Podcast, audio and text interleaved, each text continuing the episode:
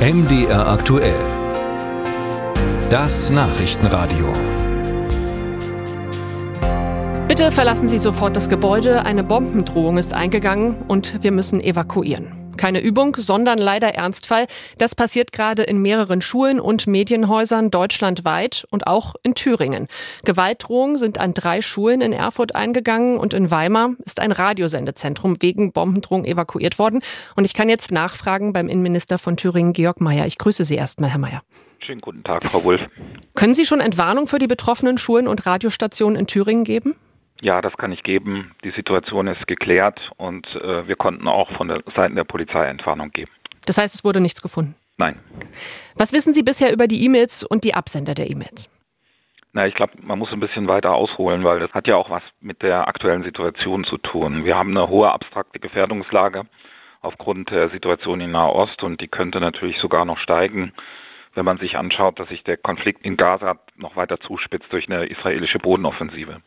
Also sind wir aufgerufen, alles sehr, sehr ernst zu nehmen, was da in diesem Umfeld oder in diesem Zusammenhang, also Stichwort Hamas, ähm, jetzt auch an Drohungen ausgesprochen wird. Und das haben wir auch getan. Also wir haben sofort reagiert, nachdem wir davon Kenntnis bekommen haben und haben die entsprechenden Schulen und auch der Sender Antenne Thüringen wurde dann auch entsprechend evakuiert, beziehungsweise die Schüler wurden davon ferngehalten von den Schulen, weil es ja heute Morgen war.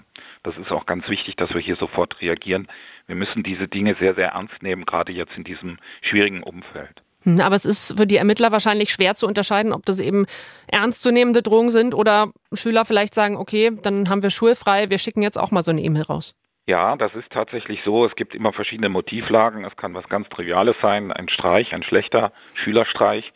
Aber es gibt natürlich auch immer andere Motivlagen. Es gibt zum Beispiel Trittbrettfahrer, die die Situation ausnutzen wollen, um Angst und Schrecken zu verbreiten. Das kann auch sein, dass das gar nicht Islamisten sind, sondern das kann auch von der rechten Seite kommen.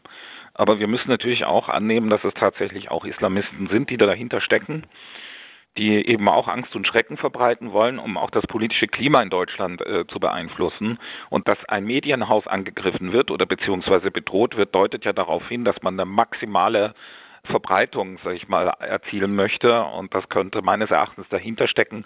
Aber wir klären das noch. Wir schauen uns das Drohschreiben an und werden das analysieren und dann auch unsere Schlüsse ziehen. Ja, ist das alles, was Sie jetzt als ja auch Innenministerium machen können und als Ermittler? Naja, also wir müssen natürlich Folgendes machen. Wir müssen diese Gefährdungslage auch in anderer Art und Weise sehr, sehr ernst nehmen.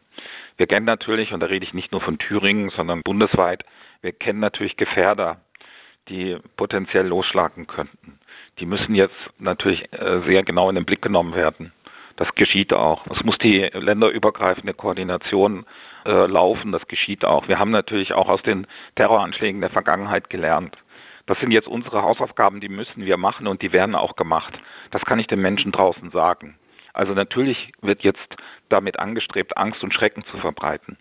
Aber wir werden alles dafür tun, die Sicherheitsbehörden in Thüringen, in der ganzen Bundesrepublik und darüber hinaus, dass wir Terroranschläge natürlich verhindern können. Und mhm. da bin ich auch recht zuversichtlich, dass es uns gelingt. Aber es wird nie 100 Prozent Sicherheit geben. Aber die Kinder können morgen wieder zur Schule gehen. In ja, die Kinder.